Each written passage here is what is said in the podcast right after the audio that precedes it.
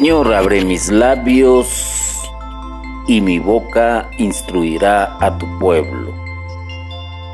El tema de hoy, Dios quiso manifestarse. Vivimos en un mundo materialista.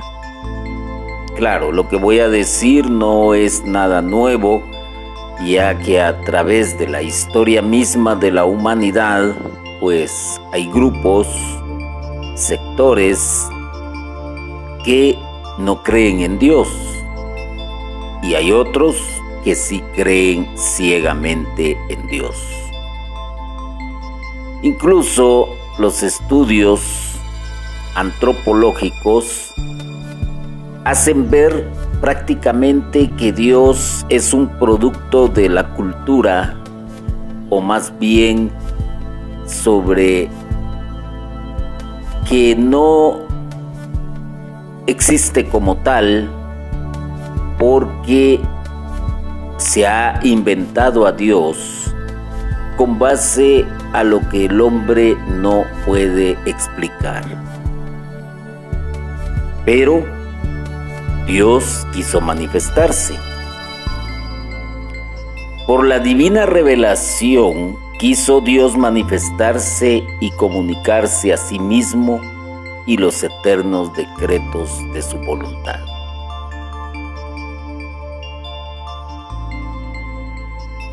Los estudiosos de las sagradas escrituras pues nos pueden explicar eh, de una manera más amplia y más teológica lo que acabo de decir, pero está el magisterio de la iglesia. Y con una recopilación de datos milenaria nos puede explicar también y de una forma que nosotros entendamos de manera más sencilla por qué Dios quiso manifestarse. En el libro del Génesis encontramos la creación en el capítulo 1 y conforme vamos leyendo, pues nos vamos encontrando también de que Dios creó al ser humano y que tenía amistad con él. Pero cuando el ser humano transgredió la ley, pecó, entonces perdió esa amistad con Dios. Y Dios se manifiesta a sí mismo pasado un buen tiempo. ¿Cuántos miles de años habrán pasado? No lo sabemos. Podemos dar datos aproximados, pero no es esa la idea. Lo cierto es que se manifiesta cuando le habla a Abraham. Para desarrollar este tema, me voy a basar en la constitución dogmática sobre la divina revelación en su numeral 6, que es un documento de la iglesia.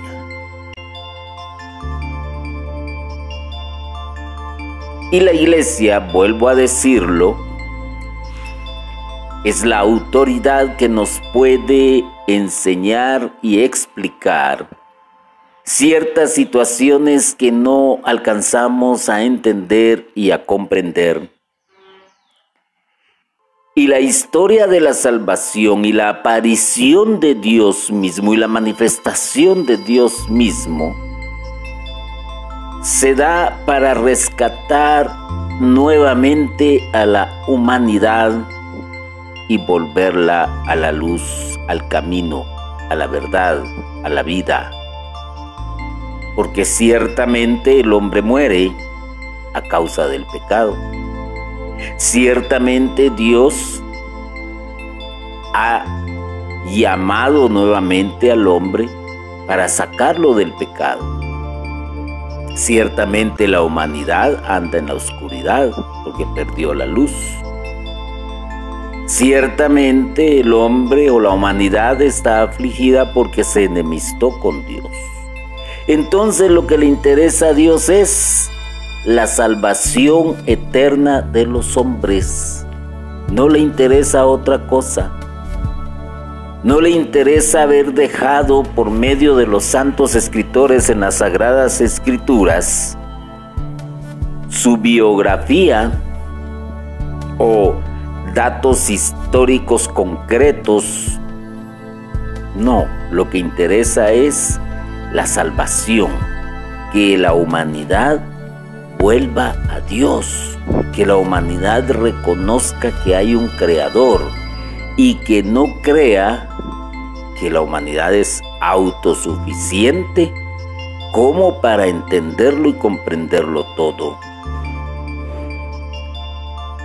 Partiendo de ahí, quiere decir entonces a fin de hacerlos partícipes de los bienes divinos, volverlos al lugar a donde pertenecían, regresarlos con Él a su seno, a su amistad, a su conocimiento pleno, y por eso es que Dios se revela.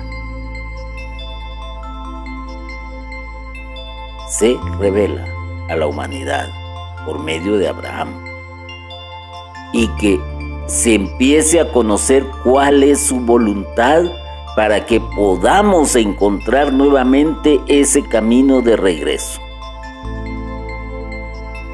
Esto supera de todo punto la inteligencia de la mente humana. Es incomprensible porque no olvidemos algo, nosotros somos materia y como tal, pues podemos movernos en este mundo tridimensional de materia. Un objeto lo, podemos ver por medio del sentido de la vista. Podemos escuchar por medio del sentido del oído los ruidos que se producen en el, contacto, en el constante ir y venir de la materia. Por ejemplo, escuchamos el correr del agua en un río y el sonido particular que hace. Podemos escuchar el trino de un ave, podemos escuchar el silbar del viento, pero todo es materia. Podemos sentir el sabor de lo que nos llevamos a la boca por medio del sentido del gusto, porque es materia y nosotros como humanos y como materia y como seres vivos también experimentamos el sabor de la materia. Pero tenemos algo quizás que va más allá, que es el pensamiento el cerebro. Pero como vivimos en un mundo material, entonces nos dejamos guiar por todo lo que podemos ver y sentir. Caso contrario, no le podemos dar una explicación y por lo tanto difícilmente lo vamos a entender aunque pasemos años de años estudiando. Por ejemplo, el universo el hombre se ha preocupado desde muchísimos años por descubrir los misterios del mundo de afuera, es decir, lo que conocemos como espacio, fuera de la Tierra. Hemos construido grandes microscopios. Hemos sido capaces de construir grandes naves para poder salir de nuestro planeta y ver qué hay más allá y nos encontramos con una gran inmensidad que está en constante movimiento y que está generando y al mismo tiempo pues absorbiendo planetas enteros. Hoy tenemos conocimiento, por ejemplo, del agujero negro que en teoría se traga todo lo que está cercano y que no se sabe qué hay del otro lado. Vemos también de que hay estrellas que están naciendo, hay galaxias enteras que están girando y nosotros pertenecemos a una galaxia y todo esto pues nos supera la inteligencia a pesar de todos los años que se llevan investigando. Imaginémonos entonces a Dios, nuestro Creador. Nos supera desde todo punto la inteligencia para entender que es Dios hasta que viene Dios y envía a su Hijo para mostrarnos al Padre. Y sin embargo, se obvió. Sin embargo, se rechaza y se le lleva a la muerte. Confiesa el Sagrado Concilio que Dios puede ser conocido con certeza por la luz natural de la razón humana partiendo de las cosas creadas. Es una forma de explicarlo y de que lo entendamos de una manera más sencilla. Hay un pensamiento que nos habla acerca, no es un pensamiento, es un ejemplo.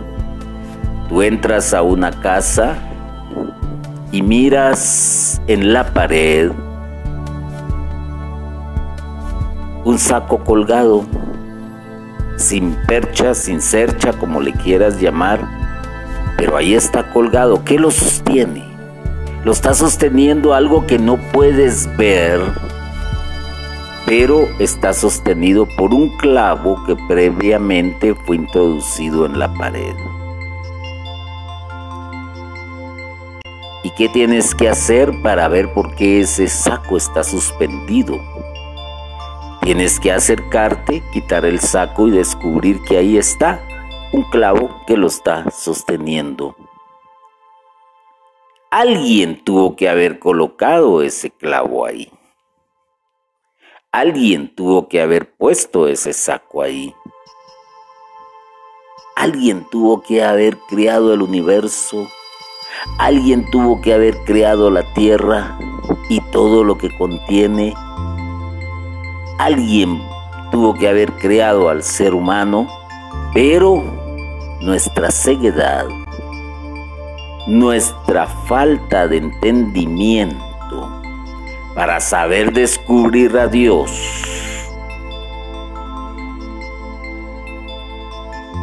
por medio de un razonamiento a partir de las cosas creadas, no lo impide.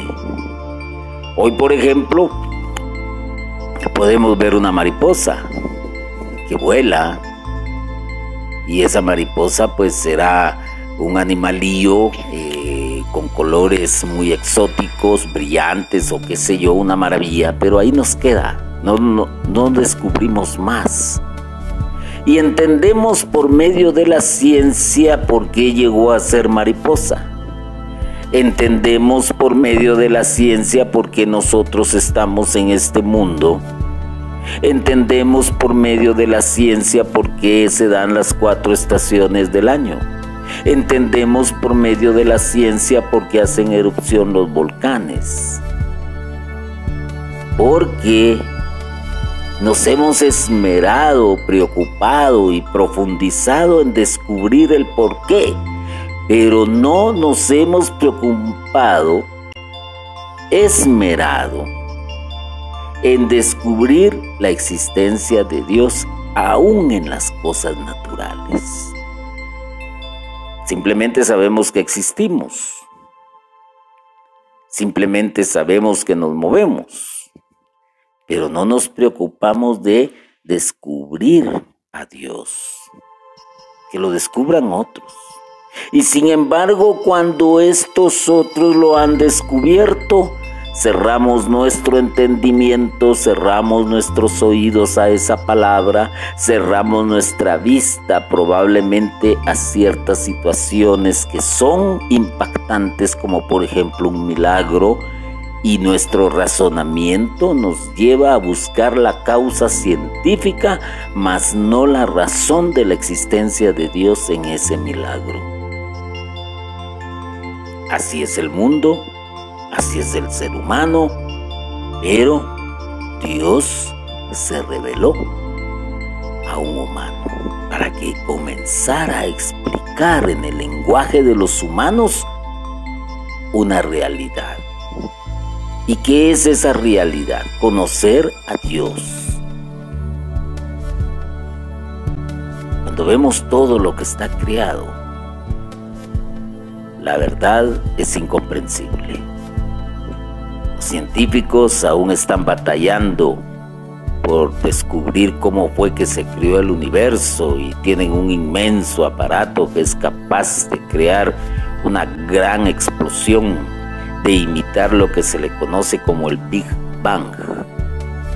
Y sin embargo se resisten a creer que hubo un Dios que por medio de su palabra lo creó todo y que nosotros somos objetos de la unión y de la fusión de un esperma con un óvulo y que tuvimos que ser gestados en el vientre de una mujer. Eso sí lo entendemos y eso sí lo queremos comprender y eso sí lo aceptamos. Pero no aceptamos toda esa ingeniería que hace que los planetas estén gira y gira a través de millones de años y que no se han desviado de esa ley que les gobierna y que el sol sigue saliendo y que la luna sigue exponiéndose cuando deja de brillar el sol, que es cuando entra lo que conocemos como noche, el planeta Tierra está girando y está girando constantemente. Y que estamos protegidos por un, una atmósfera a pesar de que estamos navegando también en un cinturón de asteroides, hemos visto la, la maravilla de los cometas, hemos presenciado eclipses y todo esto se ha repetido a través de miles de años y sin embargo el planeta sigue existiendo. Estamos en el punto exacto de esta Vía Láctea, de este sistema solar Estamos en el punto exacto como para que haya vida. No estamos más cerca del sol ni estamos más distantes del sol. Y sin embargo nos resistimos a creer que hay un Dios que lo creó todo. Enseña también el magisterio de la iglesia que debe atribuir a su revelación que aquellos que pueda ser conocido por todos de manera fácil, con firme certeza y sin mezcla de error alguno. Como lo dije, en un lenguaje más sencillo, en un lenguaje más comprensible, a manera de que nosotros no nos perdamos y no nos equivoquemos, pero lo importante de la revelación es la salvación.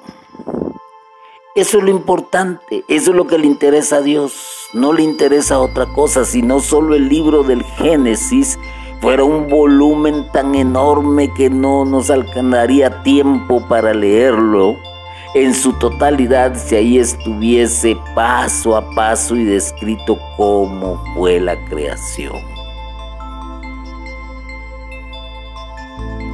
Y aún así quizás nos perderíamos. Pero Dios se revela. Se le revela a Abraham. Ah. Y de ahí aparece Jesucristo. El mismo Dios encarnado. Cosa incomprensible para el ser humano. Cosa incomprensible. Pero se encarna y nos viene a mostrar a un Dios de amor. Un Dios que dice, venga venga, aquí estoy yo, el Padre. Pero tenía que darse un cumplimiento de todo lo que ya Dios había trazado como plan de salvación, porque el hombre perdió todo privilegio y todo derecho y tiene que trabajar para lograr esa salvación. A pesar, óigase bien, a pesar de que Jesucristo vino para reconciliar a la humanidad con Dios. Pero esto no es en modo automático, no, el ser humano tiene que también trabajar por ello, que es a lo que vino Jesús a enseñarnos que hay que trabajar para la, por la salvación. Esto no es cuestión de electrónica, esto no es cuestión de dar un clic y automáticamente nos lleva a un sitio o solo con colocar una palabra me quiero salvar y aparece en el buscador un montón de cuestiones para poderte salvar. Pero salvarte de qué? Del pecado. Solo hay un medio, que es Jesús. Pero para eso tienes que trabajar. Con el sudor de tu frente tendrás que lograr esa recompensa. Con dolor tendrás que lograr esa recompensa. No es solo eh, ya estuvo, eh, ya leí la Biblia, ya soy salvo, ya levanté la mano, ya soy salvo, ya me bauticé, ya pertenezco a la iglesia, ya recibí la unción del Espíritu Santo, ya Jesús se sacrificó por mí en la cruz y puedo seguir mi vida como me place momento. Hay algo que quizás no, le, no se le puso atención en lo que dije al comenzar manifestarse y comunicarse a sí mismo y los eternos decretos de su voluntad. O sea, hay que cumplir con algo. Ahí está. Los eternos decretos de su voluntad, que son los eternos decretos puestos desde el principio. De ese árbol no comas, porque el día que comas morirás. Y comienza pues un decreto, una ley, un mandamiento. Otros lo quieren suavizar como una exhortación, como un pedido, como una advertencia. Y el hombre murió. ¿Murió a qué? A la vida eterna. Murió a la presencia de Dios.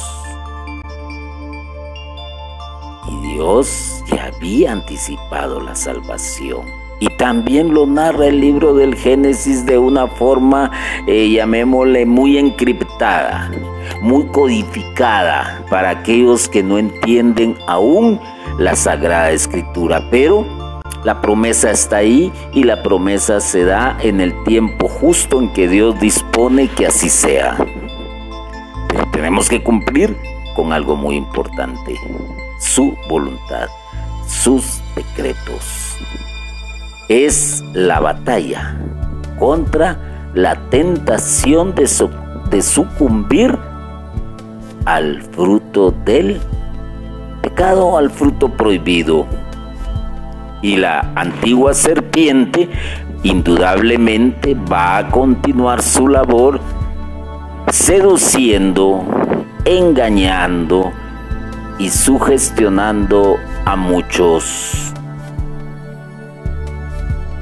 En las Sagradas Escrituras, en Romanos 1.20, dice la palabra de Dios, porque lo invisible de Dios, desde la creación del mundo, se deja ver a la inteligencia a través de sus obras, su poder eterno y su divinidad de forma que son inexcusables palabra de Dios.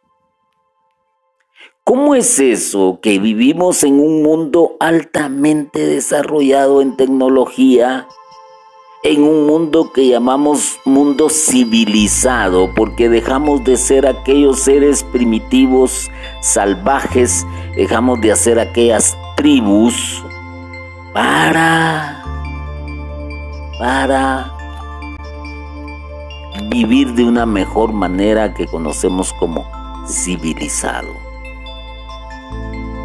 Y esta carta a los romanos, ¿hace cuánto tiempo se escribió? Hablemos de aproximadamente dos mil años donde lo escribe alguien que no tenía el desarrollo científico, conocimiento científico que se tiene hoy en día, ni existía la facilidad de comunicación y de saber qué está pasando alrededor del mundo a una velocidad pero increíble. Pero hay mucha sabiduría, porque lo invisible de Dios, no lo vemos, porque no lo tocamos, porque no lo experimentamos desde la creación del mundo, se deja ver a la inteligencia del ser humano a través de sus obras. Justo, justo lo que nos dice el numeral que les leí de la constitución dogmática sobre la divina revelación y que es justo lo que eh, eh, les había comentado anteriormente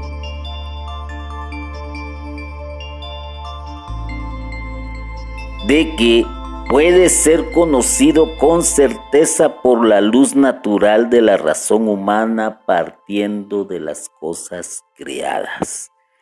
Y es lo mismo que nos dice en la carta a los romanos, la inteligencia a través de sus obras. Y por lo tanto no hay excusa para no aceptar la existencia de un Dios. No hay excusa. Lamentablemente para muchos les digo, no hay excusa, porque la misma razón humana su misma inteligencia está plantada ahí desde el principio de la creación. Lo llevas en tus genes, en tu información genética. Ahí está plantado. Por eso es que el ser humano, ante su impotencia a veces de, por medios científicos, por medios tecnológicos, por razonamiento, por lo que tú quieras, es incapaz de algo recurre a Dios. Increíble. ¿Qué puede hacer, por ejemplo, la ciencia ante el cáncer? Hay médicos que han desahuciado a muchos y sin embargo la ferviente oración de muchos, el hincarse humildemente, el llorar desgarradamente ante la presencia de Dios que es muy interno, que está muy dentro de nosotros, logra lo que conocemos como milagro. Y vaya usted y dése una vuelta por muchas de las capillas, por muchos de los templos y va a ver en algunos, en una gran cantidad, en algunas en algunos templos y capillas y por cierto en gran cantidad un montón de plaquetas dando gracias a Dios, dando gracias a un santo por el favor, por el milagro concedido. Ahí se topó la razón, ahí se topó la inteligencia humana, pero actuó un corazón sencillo, un corazón humilde, un corazón arrepentido. Te lo pongo de esta manera. Un hombre fue a una barbería a cortarse el cabello o el pelo y recortarse la barba.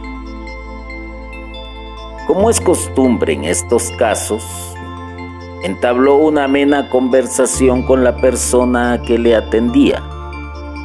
Hablaban de muchas cosas y tocaron varios temas. De pronto, hablaron de Dios. El barbero dijo, fíjese caballero, que yo no creo que Dios exista como usted dice. Pero, ¿por qué dice usted eso? preguntó el cliente. Pues es muy fácil. Basta con salir a la calle para darse cuenta de que Dios no existe. O dígame, ¿acaso si Dios existiera, ¿Habrían tantos enfermos? ¿Habrían niños abandonados? Si Dios existiera, no habría sufrimiento ni tanto dolor para la humanidad. Yo no puedo pensar que exista un Dios que permita todas estas cosas. El cliente se quedó pensando un momento, pero no quiso responder para evitar una discusión. El, el, barbero terminó su trabajo y el cliente salió del negocio. Nada más salir de la barbería, observó en la calle a un hombre con la barba y el cabello largo. Al parecer, hacía mucho tiempo que no se lo cortaba y se veía muy desarreglado. Entonces entró de nuevo a la barbería y le dijo al barbero, ¿sabe una cosa? Los barberos no existen. ¿Cómo que no existen? Preguntó el barbero. Si aquí estoy yo y yo soy barbero. No, dijo el cliente. No existen porque si existieran no habría personas con el pelo y la barba tan larga como la de ese hombre que va por la calle. Ah, los barberos sí existen, lo que pasa es que esas personas no vienen hacia mí. Exacto, dijo el cliente. Ese es el punto. Dios sí existe. Lo que pasa es que las personas no van hacia Él y no le buscan. Por eso hay tanto dolor y miseria. ¿Qué forma tan sencilla de exponer esto? Dios existe. Dios le ha hablado a la humanidad desde el tiempo de Abraham hasta la fecha y probablemente lo seguirá haciendo quizás durante otros cuantos miles o cientos de años, no lo sabemos. Pero Dios le habla a la humanidad, le habla por medio de ti que eres servidor en la iglesia, le habla por medio de mí le habla por medio de personas de buen corazón, le habla por medio de la creación, eh, por medio de la naturaleza, por medio... El lenguaje me quedo corto para tratar de explicarlo, pero aún te puede hablar por medio de una canción pero hay algo muy importante, te habla por medio de las sagradas escrituras y por medio del magisterio de la iglesia. Te habla por medio de la homilía que da el sacerdote en una misa. Te habla por medio de aquel servidor humilde y sencillo que te habla por medio del testimonio que ha experimentado de la presencia de Dios en su vida.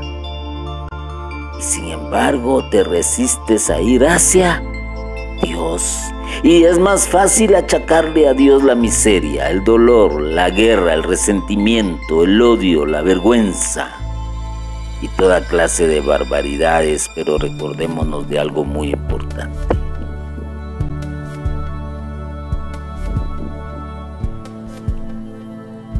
Recordémonos de algo muy importante y que lo aprendimos quizás en la primaria. El color negro simplemente es la ausencia de luz, de color. Y el blanco es la mezcla de todos los colores. ¿Por qué digo esto? Porque todo lo malo que existe en el mundo es porque muchos seres humanos no tienen la presencia de Dios en su vida y por eso cometen toda clase de atrocidades y el mundo se convulsiona a causa de algo muy sencillo que es el pecado original. El no aceptar, el no aceptar la voluntad de Dios. Por eso dice la Sagrada Escritura, el ser humano ha sido notificado. Se le ha hablado de acuerdo a su lenguaje de diversas maneras, pero hay la última quizás, la más tangible y que no podemos obviar su existencia porque hasta el conteo de, la, de llevar la existencia del ser humano sobre la faz de la tierra se dividió en antes de Cristo y después de Cristo. La nueva era, la nueva manera de comunicarse y fue por medio de su Hijo Jesucristo. ¿Y dónde lo encuentras? En los Evangelios.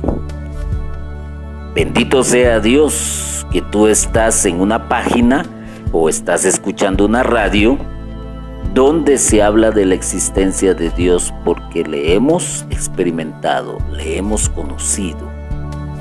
Pero qué bueno que también esto llega a otras personas que están alejadas de Dios y que probablemente estén sumidas en la desesperación, en el agobio, en el estrés, en el cansancio, en que no saben hacia dónde van, hacia, eh, de dónde vienen, qué es lo que quieren hacer en su vida, etcétera.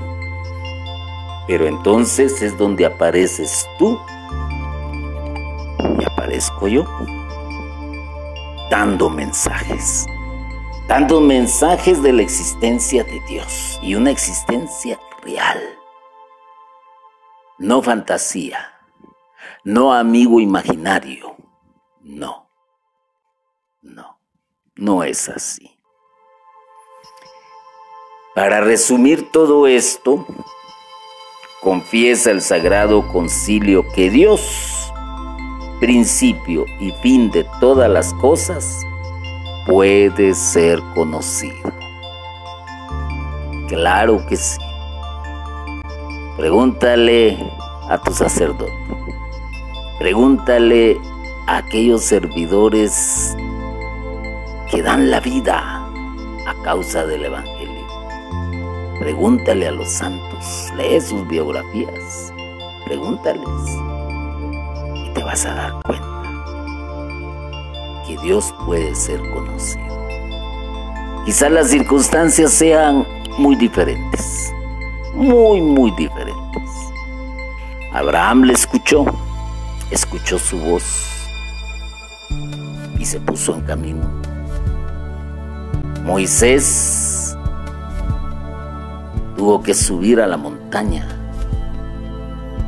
y ver la hoguera que no consumía lo que estaba a su alrededor. De esa manera conoció a Dios. Pablo lo conoció cuando se quedó ciego, cuando no pudo ver cuando tuvo que interiorizar. Y quizás alguno de nosotros le conoció de una manera simple o de una manera que nos dolió. Porque al final de cuentas lo que quiere Dios es tu salvación y mi salvación. La salvación de la humanidad. Pero hay que ir hacia Él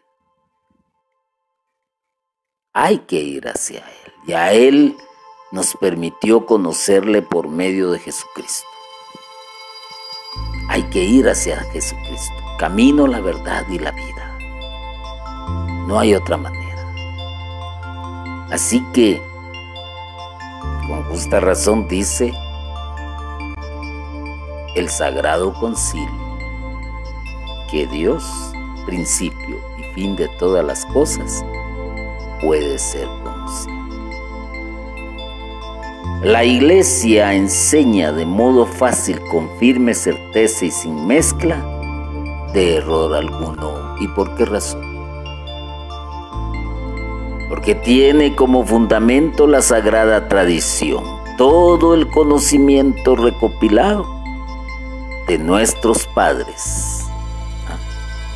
Esa es la tradición no tradición humana, es la tradición, la tradición de la iglesia, la de la salvación.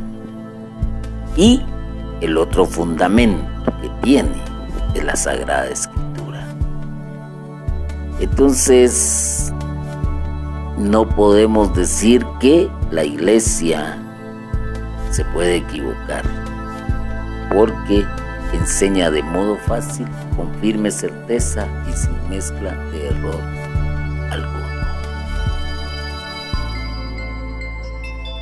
Bendito y alabado sea Jesucristo por siempre. Amén.